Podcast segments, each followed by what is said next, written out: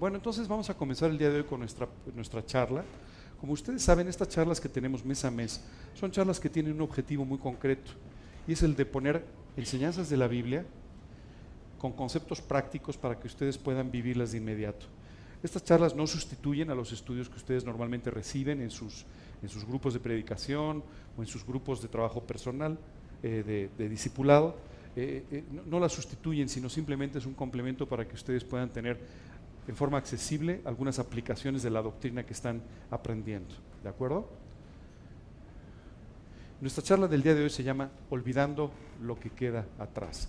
Seguramente esto te recuerda algunas cosas. Me gustaría comenzar esta plática hablando de un personaje de la Biblia del que seguramente tú sabes mucho, pero que me parece es muy importante que conozcas en profundidad. Es el apóstol Pablo.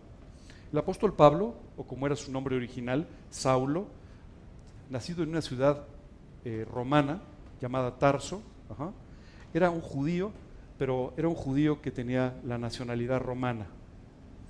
Muchas veces nos confundimos con eso, pero esto es como hoy en día hay judíos en México, son judíos mexicanos, ¿verdad? Nacieron en México, viven en México, aunque su raza sea judía.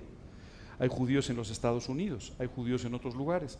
Y en este caso en particular, él era un judío que vivía en la ciudad de Tarso, que era una ciudad que era parte del Imperio Romano, y por ese motivo él era un ciudadano romano. Eh, quiero contarte que en la epístola de la que vamos a estar hablando el día de hoy, él se describe a sí mismo y te explica un poco quién era y cómo era su pasado. Dice la escritura que él era circuncidado al octavo día. Y esto era muy importante. ¿Qué, nos dice que era circuncidado al octavo día?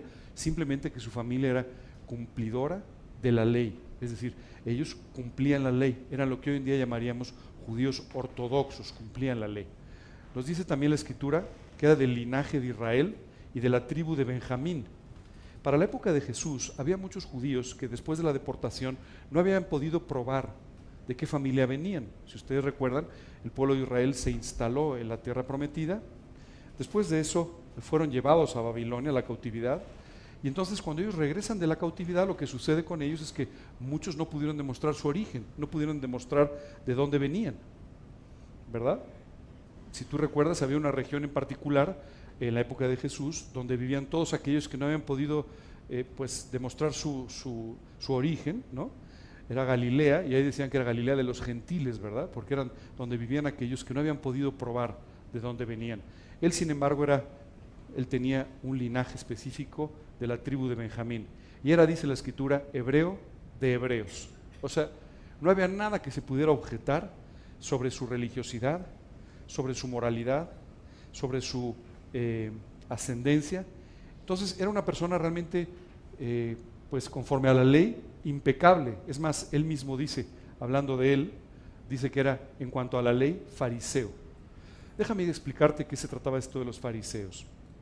En la religión judía había diferentes grupos, lo que hoy en día llamarían diferentes sectas. Hoy en día esto de, de escuchar de una secta se oye muy raro, ¿verdad? Te imaginas a un grupo en la selva haciendo alguna locura o qué sé yo. Pero en realidad eh, las sectas son simplemente grupos, ¿verdad? que se forman y que tienen una ideología específica y que siguen a un líder en particular. En el caso concreto de los fariseos, los fariseos eran una secta dentro del judaísmo que llevaba en forma muy estricta el cumplimiento de la ley, muy estricta. Ellos cumplían absolutamente todos los detalles de la ley con todo cuidado, incluso de la ley ceremonial, ¿verdad? Dice la escritura que él era, en cuanto a la ley, fariseo, es decir, él era cumplidor de todos los detalles de la ley. ¿Ok? Dice, en cuanto a celo, se describe a sí mismo diciendo perseguidor de la iglesia. Es decir, era, tenía tal celo por servir a Dios en los términos que él consideraba los correctos, que perseguía a cualquiera que hablara de una cosa distinta a lo que él había aprendido en la ley. Y por eso perseguía a los, a los creyentes.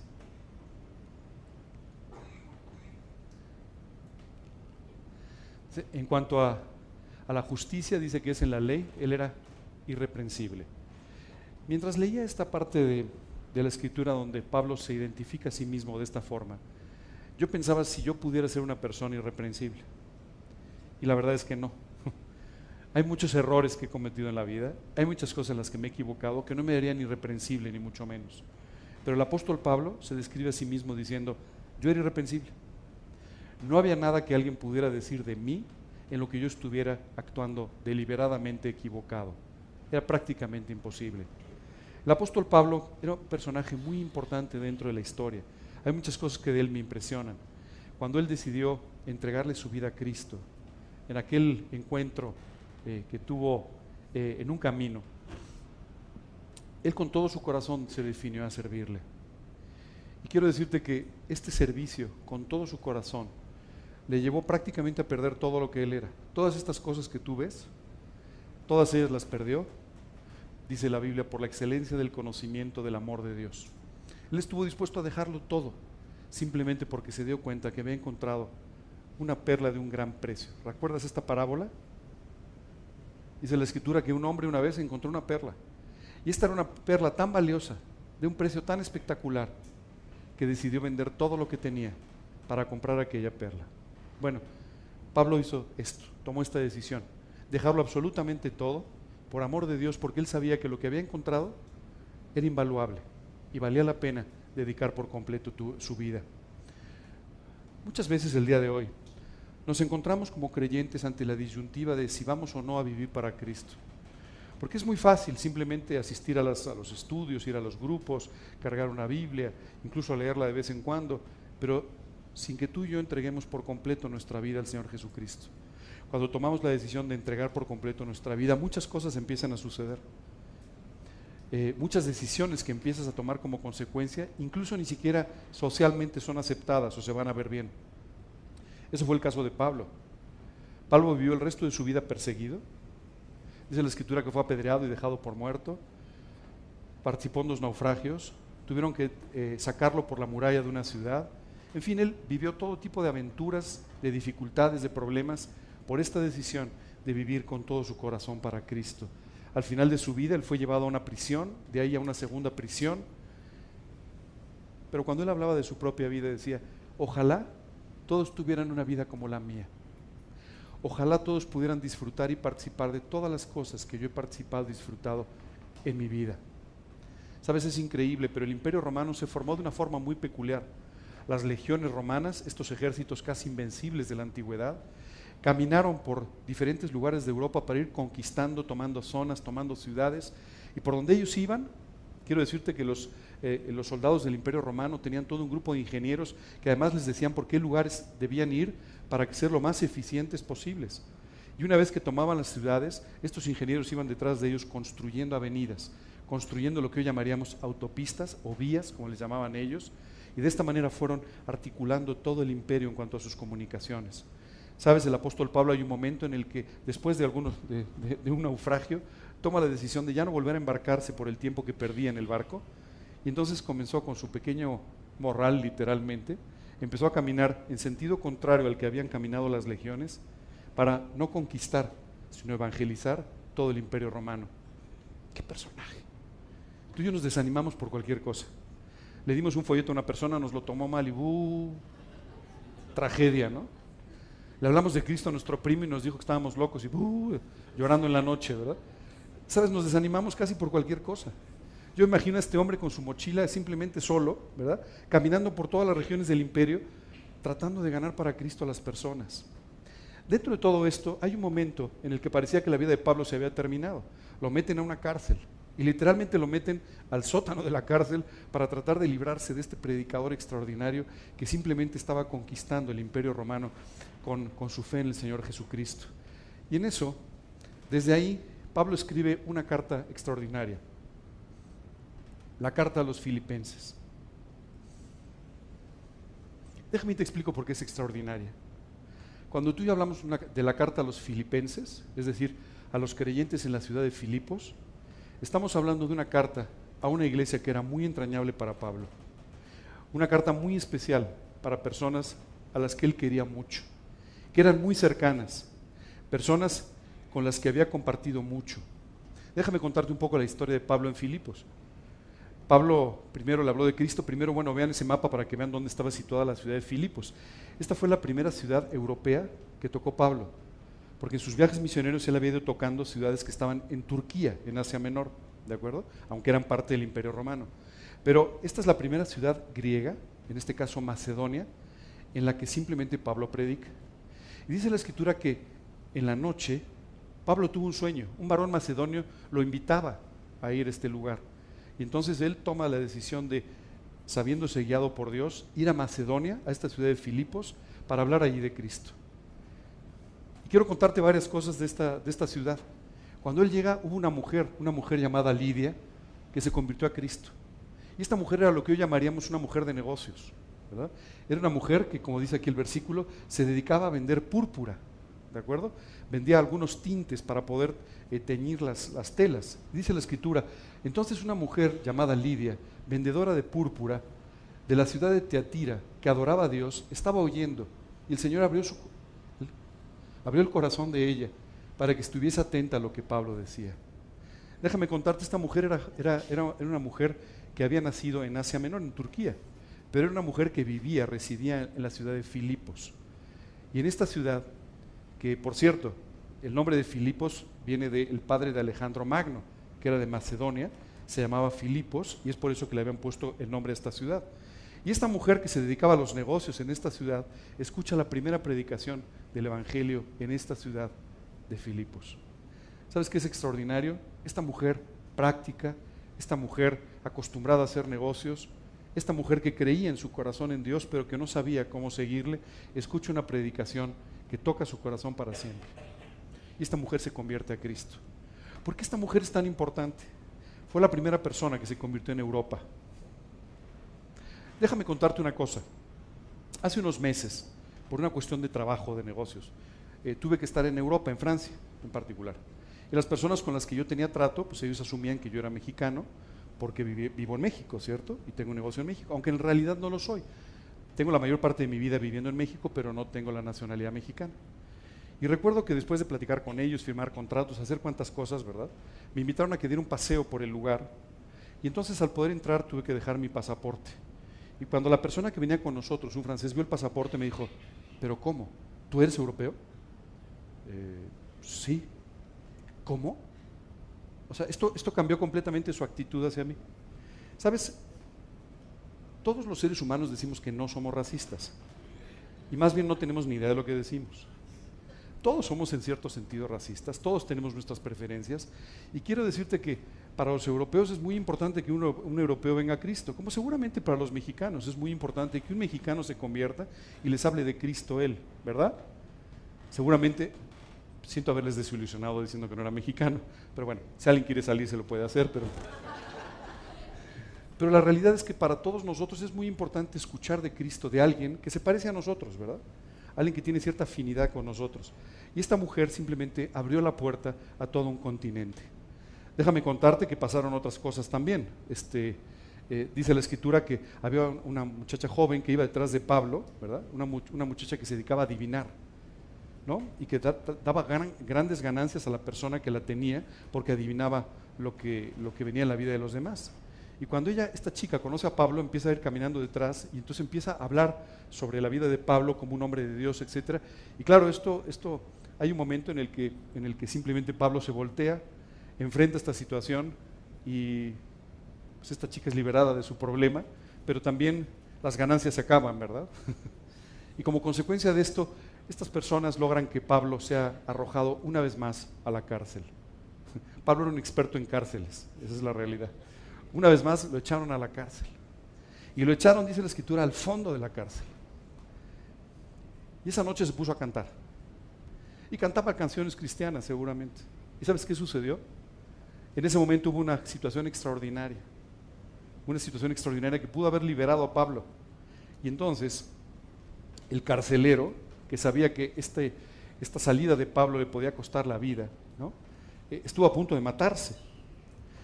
Pero, ¿sabes? Esto establece una relación muy peculiar entre el carcelero y el apóstol Pablo. Y este hombre trata muy bien al apóstol Pablo, incluso lo lleva a su casa para que su familia escuche de Cristo, de este mensaje que a él lo había cautivado. Qué situación tan extraordinaria todo esto que pasó en, Filipos. Pero en realidad Pablo tuvo que salir huyendo de Filipos. O sea, no crees que pasó mucho tiempo allí. Pero él se quedó literalmente enamorado de esta ciudad. Y quiero decirte además que esta es lo que tú y yo podríamos describir como la iglesia perfecta. Era una iglesia donde la gente vivía para Cristo Era una iglesia donde las personas tenían profundas convicciones. Era una iglesia donde los creyentes se llevaban muy bien entre ellos. No había mayor problema. Y todos ellos vivían y servían a Cristo con todo su corazón. Muchas veces tú y yo podemos pensar, ¿por qué una persona es más cercana a Dios que otra? ¿Acaso Dios tiene preferencias? ¿Por qué Pablo era más cercano con los filipenses que a lo mejor con los corintios o con, algunos otros? Esto no depende de la actitud de Dios y no depende tampoco en este caso de la actitud de Pablo. Y de paso te quiero decir tampoco de la actitud de tu pastor. A lo mejor piensas, mira, es más cercano con unos que con otros, si le queda mejor este y por favor, no pienses de esa manera. Jesús nos dijo en el Evangelio, vosotros sois mis amigos si hacéis lo que yo os digo. ¿Sabes? Jesús simplemente decía, ¿quieres ser muy cercano conmigo? Es muy fácil. Escúchame, hazme caso, obedéceme. Y entonces tú y yo vamos a ser grandes amigos, vamos a ser muy cercanos. Pero si tú no quieres vivir para mí, seguramente no vamos a poder ser tan cercanos. Esto mismo pasaba con Pablo. Pablo era muy cercano con esta iglesia porque estas personas tenían el mismo anhelo que él de ver a las personas convertirse a Cristo. Tenían el mismo anhelo que él en poder llegar con el Evangelio a toda criatura. Es por eso que tenía tanta cercanía con ellos. Y quiero decirte que esta es una epístola muy especial o una carta muy especial, porque Pablo se abre con ellos y les cuenta muchas cosas personales. Muchas cosas que sabemos de la vida de Pablo provienen de la carta de Filipenses, porque ahí él hablaba con sus amigos, ¿cierto? No solamente aquellas personas a las que servía, pero en mucho con sus amigos, con los que tenían la misma visión que él tenía. Fíjate lo que les dice. Como me es justo sentir esto de todos vosotros, por cuantos tengo en el corazón y en mis prisiones. Los tengo en mi corazón, los quiero mucho. Aun cuando estoy en las prisiones, estoy constantemente pensando en ustedes. Y continúa diciendo, y en la defensa y confirmación del Evangelio ¿Sabes? Pablo los usaba como un ejemplo.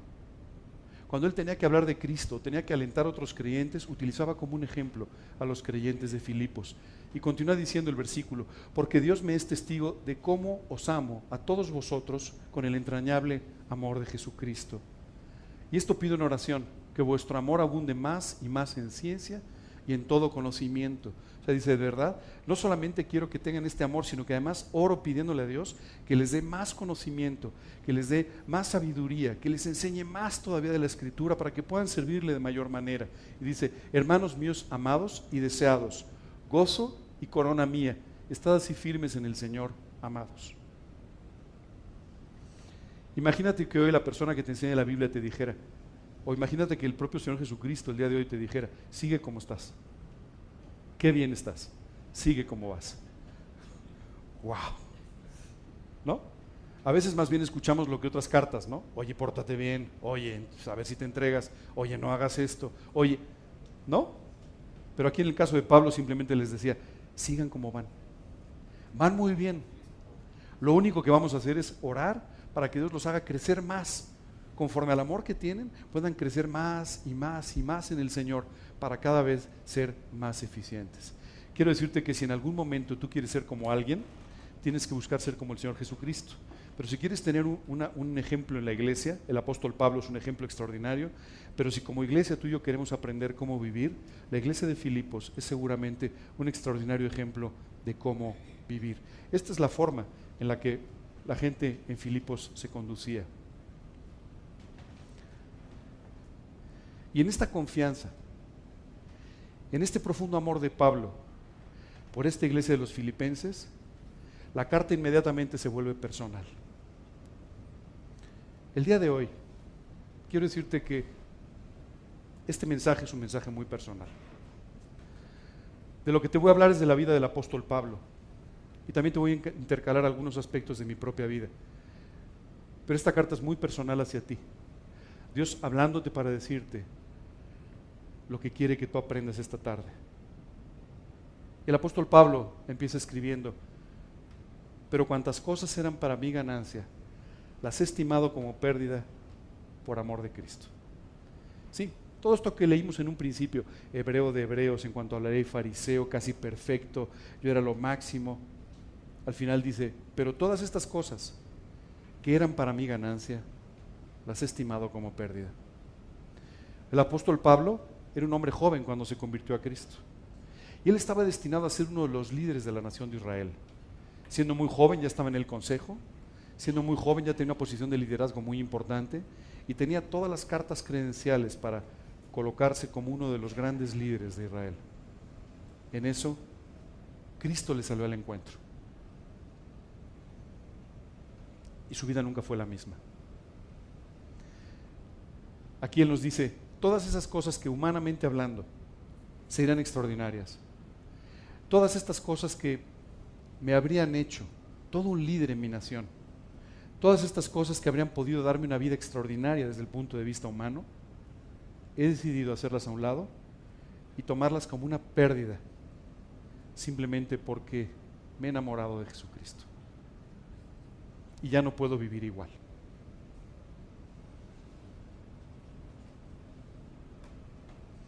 Mientras leí este versículo me preguntaba, ¿cuántas cosas yo tengo o he tenido que estimar como pérdida?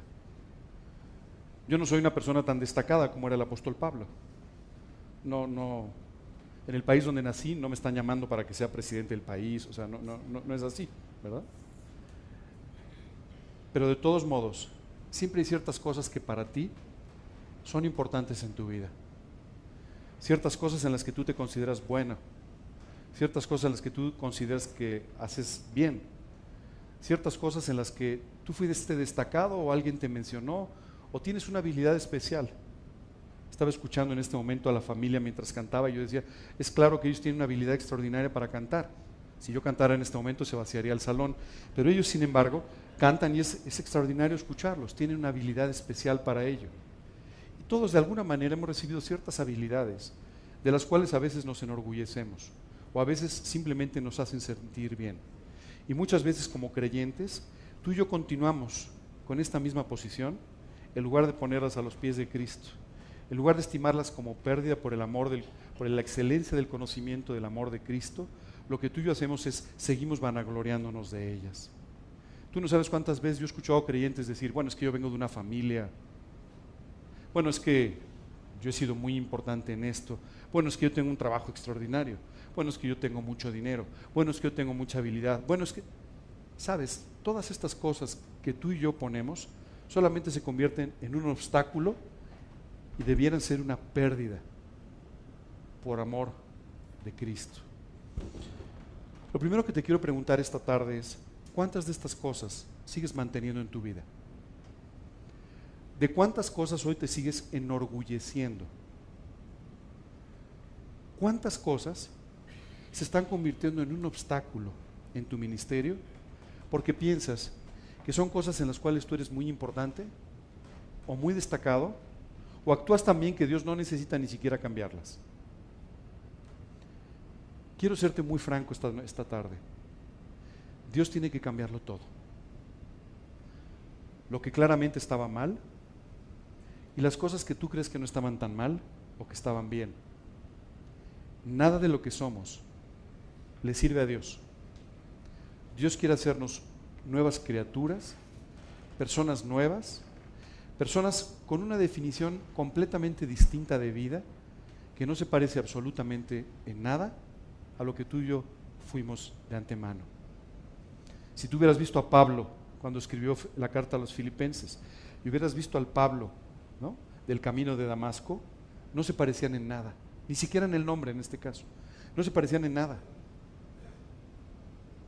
Y Pablo les dice a estas personas con las que tiene mucha confianza, miren, en el mundo yo era una persona muy destacada, pero todo eso no vale nada. ¿Sabes qué es lo que pasa? Cuando tú te das cuenta de lo que Dios hace en la vida de las personas, entiendes que lo que tú y yo podemos ser o ofrecer a Dios no es nada. ¿Tú sabes en qué se basan las religiones? Se basan en tratar de ofrecerle a Dios lo mejor de lo que somos. ¿Te acuerdas de Caín ofreciendo lo mejor de su trabajo? Y de esta misma forma tú y yo muchas veces queremos que Dios se conforme cuando le ofrecemos lo mejor de nosotros mismos. Pero Dios no quiere lo mejor de nosotros mismos. Dios quiere tu corazón, nada más. Es todo lo que quiere. Todo lo demás, Él lo va a hacer nuevo. Todo lo demás Él lo va a volver a construir. todo lo demás, Él lo va a convertir en algo parecido a su propio carácter. ¿Sabes? Al final de la vida de Pablo, Pablo ya no se parecía nada a aquel hombre Saulo, pero se parecía mucho a Cristo. Y ese es el objetivo que Dios tiene para tu vida y para la mía. Que cada vez nos parezcamos menos a nosotros mismos y más al Señor Jesucristo.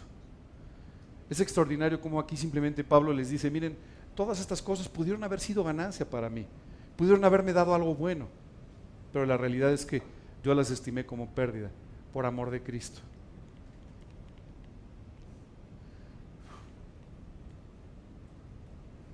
Perdón, pero está rebelde hoy la computadora.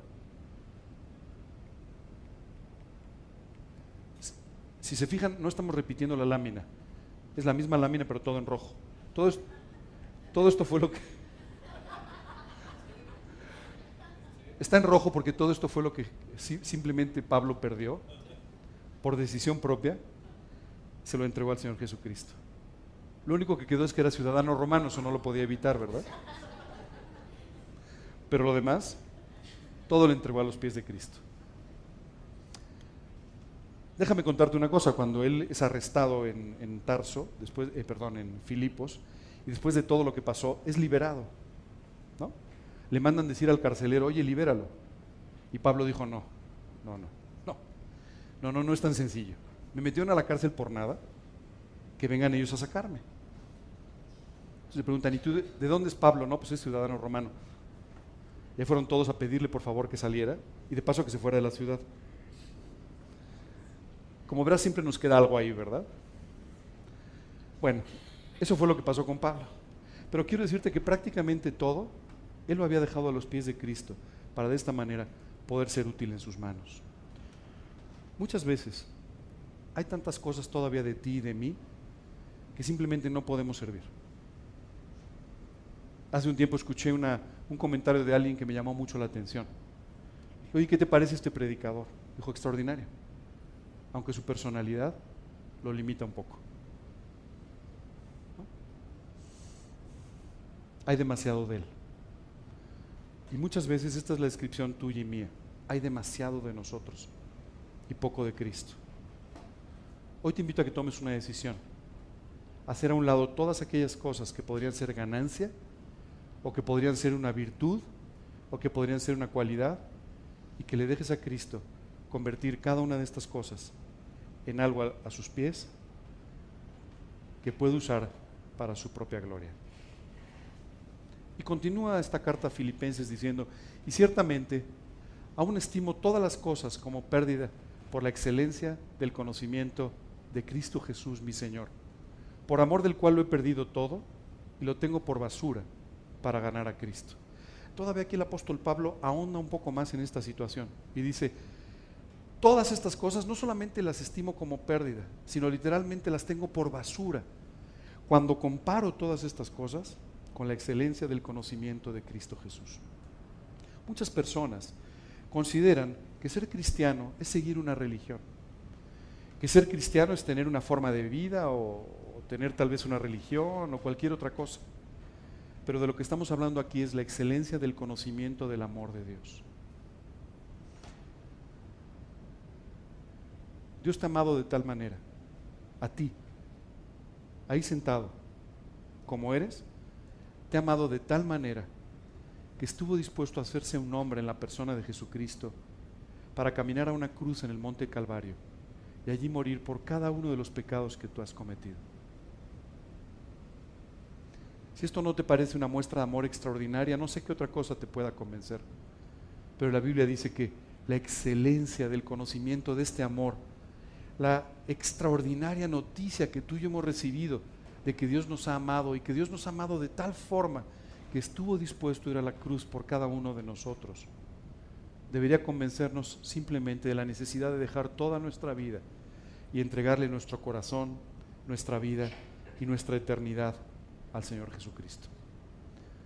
Si esta tarde tú no has hecho esto todavía, si tú no has tomado esta decisión de invitar a Cristo a tu corazón, quiero pedirte que no la postergues más.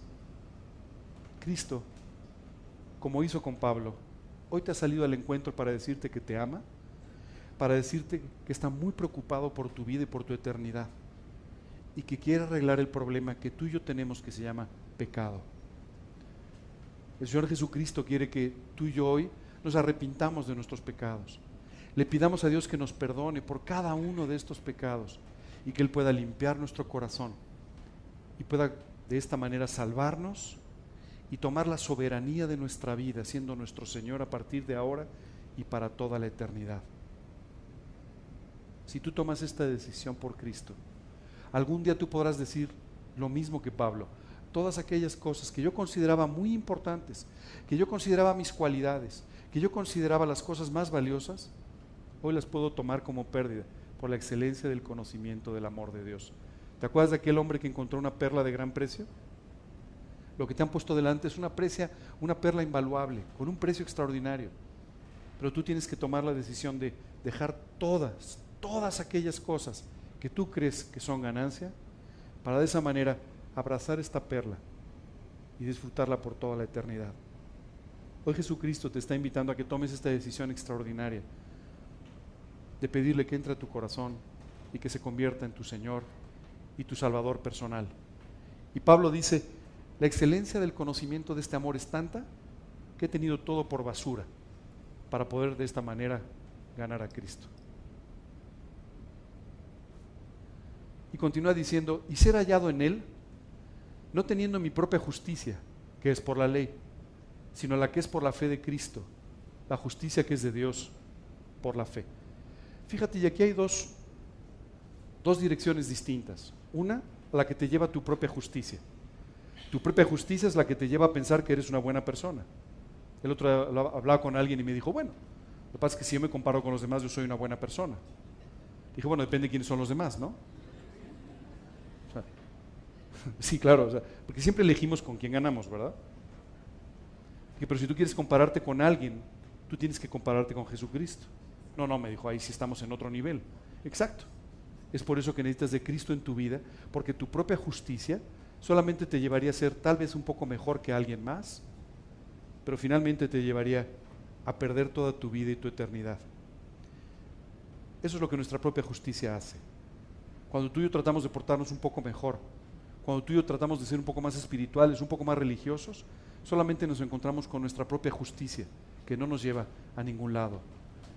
Y aquí Pablo decía, yo no quiero ser encontrado en mi propia justicia, en la cual aparentemente sería justo, pero delante de Dios no habría justicia ninguna. Quiero ser encontrado en la justicia que es en la fe de Jesucristo. Oye, ¿nos hacemos justos cuando creemos en Cristo? Sí, Dios nos hace justos, nos justifica por el pago de Jesucristo en la cruz. El justo murió por nosotros los injustos para de esta manera poder justificar nuestra vida. Y es en esa justicia en la que tú y yo debemos ser encontrados, en la justicia que es de Dios por la fe, no en tu propia justicia, pero en la justicia de Dios que es en la fe de Cristo es importante que tú y yo entendamos muy claramente esto, porque a veces yo me he topado con personas que son buenas personas, me he topado con personas que se llevan bien con los demás, que sí pagan sus impuestos, que, se llevan bien con el vecino, que cumplen con todo lo que tienen que cumplir, que son religiosas, pero si confían en su propia justicia, siempre estarán fallando en la justicia que es por la fe de Cristo. Y quiero decirte que algún día no te van a preguntar, el día que des cuentas de tu vida, ¿qué tan bueno fuiste? Porque qué tan bueno fuiste implicaría cuántas cosas equivocadas has hecho en la vida. Dice la escritura, pesados todos los hombres en balanza pesaron menos que nada. Eso es lo que tus obras y las mías pesan delante de Dios. Nada, menos que nada. No son ni siquiera una justificación. Lo que Dios quiere es que tú puedas ser encontrado en la eternidad, en la justicia que es de Dios, por la fe en Cristo. Hoy tienes que tomar esta decisión, la de invitar a Cristo a tu vida. Nos dice Romanos, con la mira de manifestar en este tiempo su justicia, no la nuestra, su justicia, a fin de que Él sea el justo y el que justifica al que es de la fe en Jesucristo. Él es el que nos justifica. ¿Está claro? Fíjate que es precioso porque aquí el apóstol Pablo le está diciendo a los filipenses, estoy feliz de haber encontrado todo esto. En toda la confianza, en todo el cariño que les tenía, les cuenta una experiencia propia de vida. Les dice, la verdad es que o sea, yo podría ser fácilmente juzgado como una persona destacada por todas las cosas en las que viví, pero la realidad es que ninguna de ellas vale la pena. Ninguna de ellas es importante. Lo único de lo que me puedo vanagloriar es de la fe en el Señor Jesucristo. Si el día de hoy tú y yo queremos vanagloriarnos de algo, que no sea de tus cualidades, que no sea de tu familia, que no sea de tu apellido, que no sea de tu profesión, que no sea de tu dinero, sino que sea solamente de la fe en el Señor Jesucristo. Es lo único que salva y es lo único que puede transformar tu vida de una manera extraordinaria. Ahora, si tú y yo hemos tomado esta, decisión de vivir en la fe de Cristo, si tú y yo hemos tomado esta decisión de hacer a un lado nuestras cosas, nuestras cualidades, nuestros defectos, todas nuestras cosas, para vivir en la fe de Cristo, hoy tenemos que tomar una gran decisión y es, ¿qué vamos a hacer con esa vida nueva que Dios nos ha regalado? ¿La vamos a dedicar a servirle a Él o la vamos a dedicar a servirnos a nosotros? Hoy tú tienes que decidir qué hacer. Si tú y yo decidimos servir al Señor, sin duda Dios podrá utilizar tu vida, tomarla y como aquel pan que se dividía tantas veces, lo dividirá tu vida muchas veces para de esta manera poder alcanzar literalmente al mundo para Cristo. Pablo entendió esta verdad. Por eso andaba con una mochilita por todo el imperio. Tú puedes decir, ¿y este hombre qué hace? No? Ahí solo él, ¿qué, que él puede cambiar el mundo? Pues sí, él sabía que su Señor podía cambiar el mundo. Por eso tomé esta decisión tan radical con respecto a su vida. Hoy en día, tú y yo tenemos la verdad en nuestras manos. Hoy en día tú y yo tenemos en nuestras manos la solución a todos los problemas del ser humano. Y muchas veces lo único que hacemos con ella es esconderla bajo un brazo y simplemente no hacer nada. Solo quiero decirte que el mundo se está debatiendo hoy entre una eternidad separado de Dios y una eternidad al lado de Dios. El día de hoy el mundo se está debatiendo con problemas terribles de los que tú y yo ni siquiera podríamos tomar una decisión. Y Dios tiene la solución en las manos. Qué cruel que simplemente no hagamos nada con esta decisión. Qué cruel que, como dice la Escritura, no haya quien les predique. Qué cruel que tú y yo no decidamos entregar por completo nuestra vida a Cristo para poder ser usada por Él. Y continúa el apóstol Pablo diciendo, a fin de conocerle y el poder de su resurrección. Déjame hablarte un poco del poder de su resurrección. Jesús levantó, Dios levantó a Jesús de los muertos. Ese es el poder de su resurrección. Y la Biblia dice que si tú y yo creemos en Él, seremos levantados de la muerte algún día. ¡Wow! ¡Qué extraordinario! Vamos a ser levantados de la muerte algún día. Vamos a ser resucitados por el poder de Cristo. Imagínate el tremendo poder para levantar de entre los muertos a alguien que ya murió. Continúa diciendo, y la participación de sus padecimientos. Muchas veces los creyentes queremos tener una vida muy cómoda. ¿Quién de ustedes quiere tener una vida incómoda? Pues no veo ningún voluntario. Todos queremos tener una vida cómoda. Queremos tener una vida con vacaciones, con la vida resuelta, sin problemas, ¿no? Bueno, si tú quieres eso, te equivocaste de plática. La realidad es que Dios no tiene eso para nosotros. Dios nos promete en su palabra que tiene una vida extraordinaria, una vida sobrenatural, una vida útil en sus manos, pero no nos promete que tiene una vida cómoda, porque justamente esa comodidad haría inútil, completamente inútil tu vida. Así es que dice aquí, y esto Pablo lo decía como una bendición, tengo la bendición de poder participar de sus padecimientos. Es decir, Pablo está diciendo, tengo la bendición de pasar por pruebas. Tengo la bendición de pasar por problemas. Tengo la bendición de haber sido atacado. Tengo la bendición de estar arrestado. Tengo la bendición de estar sufriendo por causa de, de su nombre. Si tú y yo no pensamos de esta manera, estaremos siempre evitando aquellas situaciones que nos producen incomodidad. Y simplemente nunca seremos útiles en las manos de Dios. El apóstol Pablo nos dice, tengo el privilegio de participar de sus padecimientos. ¿A quién de ustedes le gustaría participar de los padecimientos de Cristo? Tampoco veo muchas manos, pero bueno, no es necesario que las levanten. Lo que te quiero decir es que es un privilegio, no es un problema, es un privilegio poder participar de sus padecimientos. Esto simplemente implica que tú estás dispuesto a vivir como Él vivió.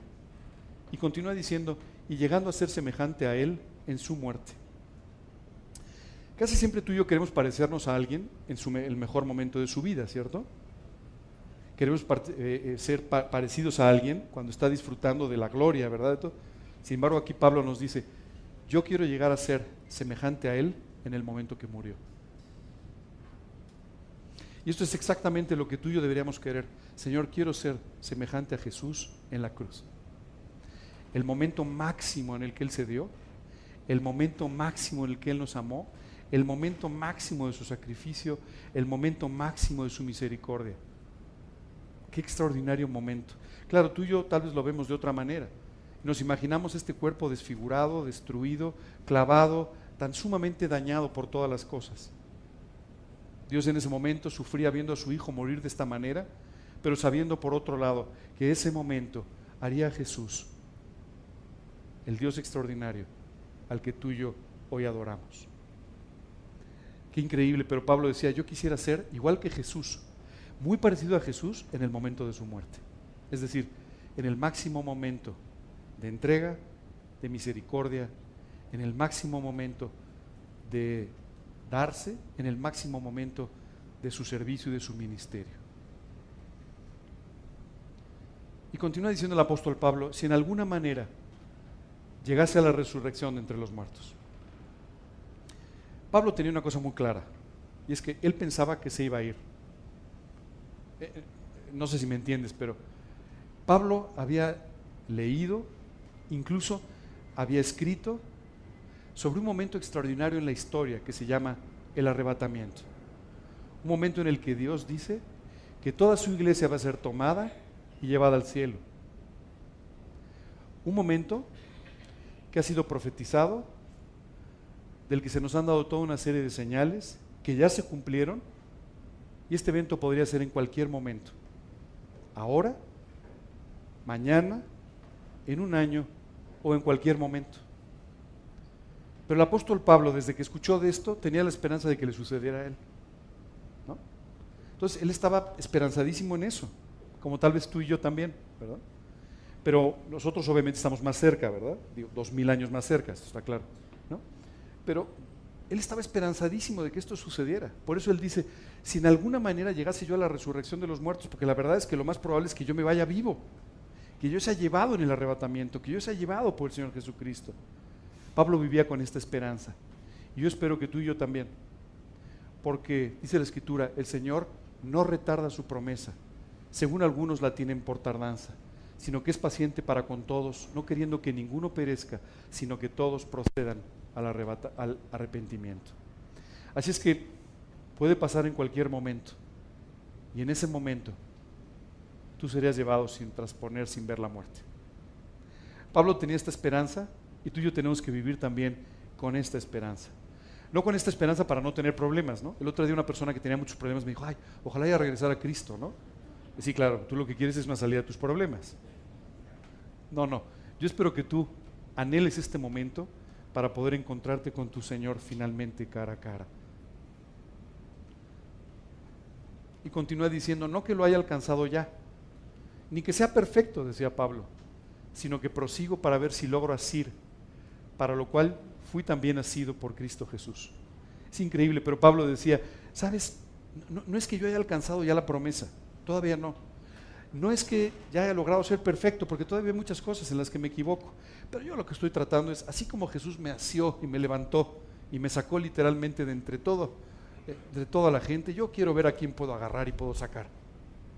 Sabes, es increíble, pero esta es una expresión que Pablo utiliza y Dios utiliza otras expresiones también en la Biblia para decirnos que literalmente estamos aquí para arrebatar a aquellas personas que están caminando hacia el final de sus vidas y a encontrarse simplemente con una eternidad separados de Dios.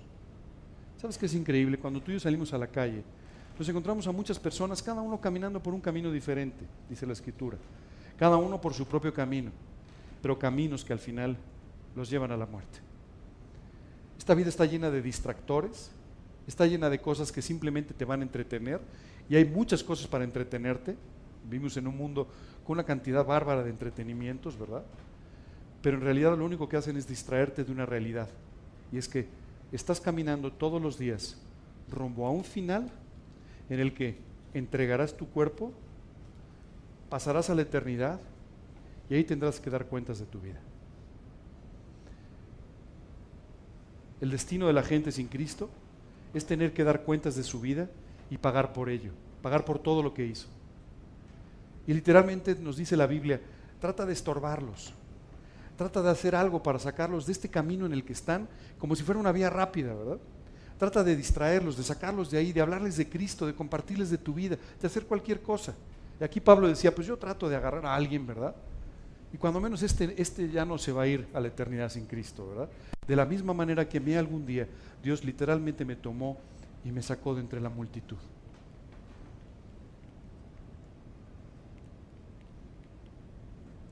Continúa diciendo, hermanos, yo mismo no pretendo haberlo alcanzado ya, pero una cosa hago, fíjate bien, esta es una fórmula extraordinaria que tú y yo tenemos que aprender del apóstol Pablo. Dice, olvidando ciertamente lo que queda atrás y extendiéndome a lo que está delante. Pablo decía, mira, yo ya no volteo a ver. Lo que sucedió bueno, gracias a Dios. Lo que no sucedió bueno, ni hablar. Pero yo lo único que hago es extenderme hacia adelante para de esta manera tratar de alcanzar la promesa que Dios me ha hecho. Tú y yo no vamos a alcanzar ninguna promesa volteando a ver atrás. Dice el Evangelio, ninguno que poniendo su mano en el arado mira hacia atrás es apto para el reino de los cielos. Tú y yo no podemos hacer esto. Imagínate que tú estás dirigiendo y volteas a ver. El surco que harás jamás será derecho, te va a llevar a cualquier lado, ¿verdad?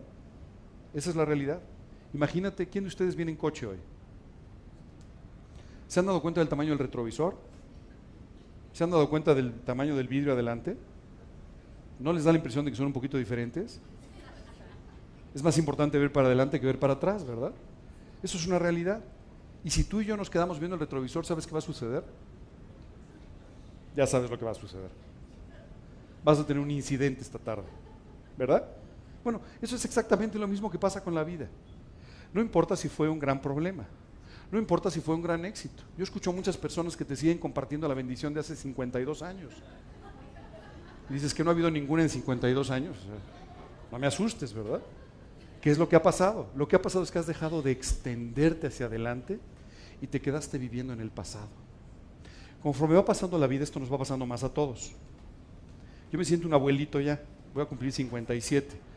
No, pero no por la edad, sino porque cada día cuento más historias del pasado y digo, ya me da miedo. Híjole, me estoy haciendo abuelito antes de tiempo y no tengo nietos, ni hijos, imagínate, pero bueno. Pero ¿sabes qué es lo que pasa? Muchas veces tú y yo nos quedamos incluso en las bendiciones del pasado. Esas bendiciones, consérvalas como una imagen, como una figura de lo que Dios hizo para que puedas gozarte en ellas, pero no te quedes mirando hacia atrás. Uno de los problemas más graves de los creyentes es quedarse viendo las bendiciones. Oye, qué padre nos salió el evento de hace dos años. ¡Wow! No, pues va a haber uno en marzo. Mejor ponte a orar por el de marzo. Dale gracias a Dios por el de hace dos años, pero ponte a orar por el de marzo, para que sea un éxito mayor. Oye, qué bien la reunión de Navidad. Puede ser mejor. No te quedes viendo los éxitos o no te quedes viendo las derrotas, no te quedes viendo las victorias, no te quedes viendo lo que Dios ya hizo o no pudo hacer en tu vida. Extiéndete hacia adelante. Mira el futuro. Ve todas las promesas que Dios te ha hecho que todavía no están cumplidas, porque todavía faltan muchas cosas por cumplir. No importa la edad que tengas, créeme, las promesas van a seguir cumpliéndose en tu vida y en la mía. No importa si estamos muy cerca de partir o no con el Señor, Dios va a seguir cumpliendo sus promesas en nuestra vida. Y vamos a ver muchas y algunas simplemente ni las veremos. Estaba esta mañana leyendo un versículo donde hablaba de las promesas para Abraham, ¿no? Y dice un versículo, y habiendo esperado con paciencia, alcanzó la promesa. Y yo pensaba en este hombre alcanzando una promesa extraordinaria. Pero tú sabes que la mayor parte de la promesa ni siquiera la vio. Se cumplió mucho después de que él se fue con el Señor. Pero Dios es fiel para seguir cumpliendo las promesas. Dios va a cumplir cada promesa que te ha hecho. Y faltan más promesas por cumplir que las que ha cumplido hasta ahora. Así es que deja de ver el pasado. Dale gracias a Dios por lo que ya hizo. Dale gracias a Dios por tu salvación, por tu testimonio, por esas cosas extraordinarias que hizo en tu vida. Pero recuerda que el, el retrovisor es chico. Extiéndete hacia adelante. Preocúpate por lo que Dios tiene que hacer todavía en el futuro. Yo veo muchas personas que con 40, 50 o 60 años pareciera que ya terminaron su vida. Ya no hay más ilusión hacia adelante. Ya no hay más metas hacia adelante. Hace poco estaba leyendo sobre la vida de un hombre que falleció a los 99 años, un predicador Billy Graham. ¿Sabes qué me impresiona? A los 99 años él todavía no se quería ir, porque seguía teniendo proyectos. Y es increíble cómo cuando tú estás viviendo con todo tu corazón para Cristo, extendiéndote hacia adelante, sigue habiendo más proyectos. Pablo estaba encerrado en una, literalmente en una cueva y en una cárcel, ¿no? Y él estaba pensando en cómo el Evangelio podía llegar a otros lugares. Él estaba mandando cartas, él estaba confortando a los creyentes, él les estaba alentando a que vivieran para Cristo. Estaba en un momento en el que todo hubiera hecho pensar que Pablo, pues ya, o sea, hubiera terminado su vida, ¿no? Era tanto como sentarse en un rincón y decir, bueno, pues ya. Es más, hay una, epístola donde él dice, yo ya estoy para ser sacrificado. O sea, ya, yo ya estoy para irme. Hay otro, otro pasaje donde dice, ya terminó mi carrera, Estoy solamente esperando que Dios me lleve, pero mientras tanto, déjame seguir sirviendo. ¿Sabes? Esto es extraordinario. Muchas veces tú y yo pensamos que nuestra vida se está terminando. Muchas veces tú y yo pensamos que ya no hay más metas ni más objetivos que alcanzar. Lo que te quiero decir es los objetivos más grandes, las metas más grandes, las bendiciones más grandes son las que están por delante todavía. Hoy estás construyendo tu legado. Hoy estás dejando un legado para las siguientes generaciones. Hoy estás dejando un testimonio para tus hijos, para tus nietos, para las personas que te rodean. Lo que tú estás haciendo hoy es lo más importante de tu vida. Extiéndete hacia adelante y deja de ver atrás para siempre. ¿Y hacia dónde? ¿En qué dirección? Y decía el apóstol Pablo, prosigo a la meta. Si el día de mañana tú corres una carrera, pues espero que corras hacia la meta. Si no, pues te vas a encontrar con un problema, ¿verdad? hay que correr hacia la meta, ¿no? Y Pablo decía, yo no corro para ir a cualquier lado, yo corro hacia la meta, porque ese lugar es el lugar de bendición, eso es donde Dios me quiere. Entonces yo voy a apuntar hacia la meta, dice, al premio del supremo llamamiento de Dios en Cristo Jesús. Señor, yo estoy en la línea, estoy en la fila para que me llames. Yo estoy en la fila para llevar a toda la gente que pueda a Cristo. Yo estoy dispuesto a continuar a esa meta, no importa que esté en el último respiro de mi vida. ¿Sabes qué es extraordinario? Mientras Pablo estaba escribiendo esta carta a los filipenses, les dice que ya todo el pretorio sabe de estas cosas. O sea, él seguía hablando de Cristo. Decía, a lo mejor yo no salgo de la cárcel, pero con los soldados que me custodian, eso sí. Es que hay que hablarles a ellos para que sigan adelante. Nada, nada podía parar a Pablo. ¿Por qué? Porque había aprendido a proseguir hacia adelante, sabiendo que tenía que seguir enfocado en la meta, dice, con el premio del supremo llamamiento de Dios en Cristo Jesús. El día de hoy quiero que redirecciones tu vida. El día de hoy quiero que pongas delante la meta, el supremo llamamiento que tú y yo hemos recibido, y de esa manera tú dirijas todos tus esfuerzos hacia allá. Yo sé que hay problemas, yo sé que tienes problemas a veces personales, a veces económicos, a veces laborales, a veces hay muchos problemas en la vida. Pero quiero pedirte un favor, que ninguno de esos problemas te saque de seguir caminando hacia la meta. Que ninguno de esos problemas te distraiga y te quite la dirección hacia la cual Dios te quiere llevar. La meta al premio del supremo llamamiento de Dios en Cristo Jesús. Si tú y yo continuamos hacia esa meta, créeme, nuestra vida va a ser una bendición. Y también va a ser una bendición para todos los que te rodean. Tu vida va a tener una repercusión eterna. Tu vida va a poder servir a otros y será útil en las manos de Dios. De otra manera, simplemente estaremos entreteniendo la vida.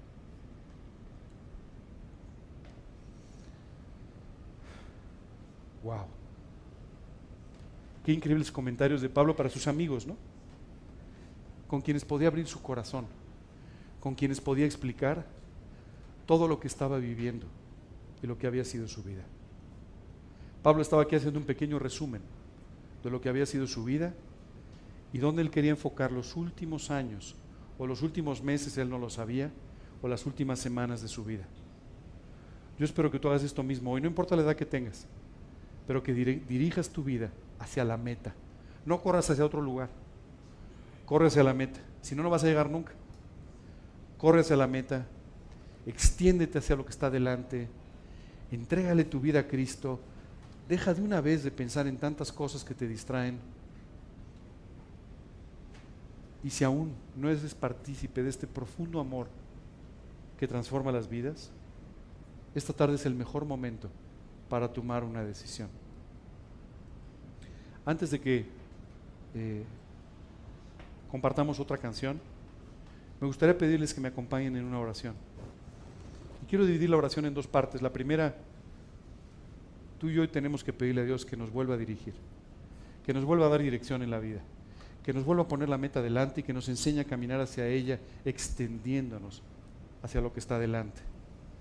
En la segunda parte de la oración, voy a orar como en tu lugar. Hace 37 años que tomé esta decisión de invitar a Cristo a mi vida. Pero si tú no lo has hecho todavía, quiero pedirte que me acompañes en la segunda parte de la oración, que le pidas a Dios que te perdone por tus pecados y que le pidas que se convierta en tu Señor, en tu Salvador y en la razón de tu vida. Si lo entendiste bien, la razón de la vida de Pablo era el Señor Jesucristo. Vamos a orar. Señor, hoy queremos darte muchas gracias por este precioso pasaje, la epístola de los filipenses. Gracias Dios porque hoy tú nos has llevado a entender tantas cosas. Primero Dios, queremos pedirte que tú nos hagas muy cercanos contigo, que tú nos hagas profundamente tus amigos. Dices en tu palabra que si alguno quiere ser tu amigo, tiene que, que vivir como tú le has dicho que lo haga. Y hoy queremos pedirte que tú nos enseñes a vivir de esta forma y que así tú nos des una profunda intimidad contigo. Queremos vivir cada vez más cerca de ti. Queremos vivir cada vez más a tu lado, aprendiendo cada vez más de ti y pareciéndonos cada vez más a ti. Hoy te queremos pedir que tú hagas este precioso milagro en nuestro corazón y en nuestra vida.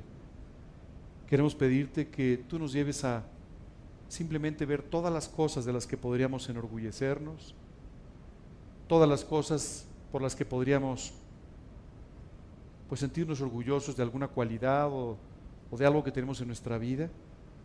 Y de la misma manera que el apóstol Pablo, tú nos lleves a estimar todo esto como pérdida, como basura por la excelencia del conocimiento de tu amor en nuestra vida. Gracias Dios por amarnos de esta forma y gracias Señor por hacer este trabajo tan precioso en nuestras vidas. Limpia nuestro corazón por completo.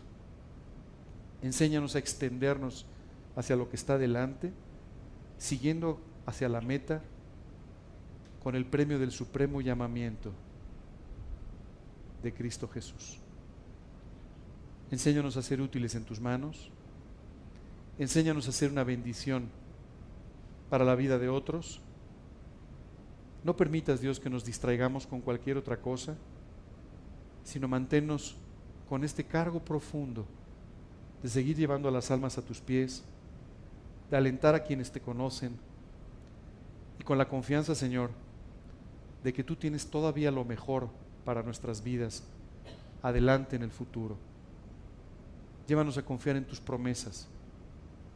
Llévanos a vivir de tal manera que puedas cumplir estas promesas en nuestra vida. Y Señor, el día de hoy vengo delante de ti a decirte que no te conozco que he pecado en muchas ocasiones y que este pecado me ha separado de ti.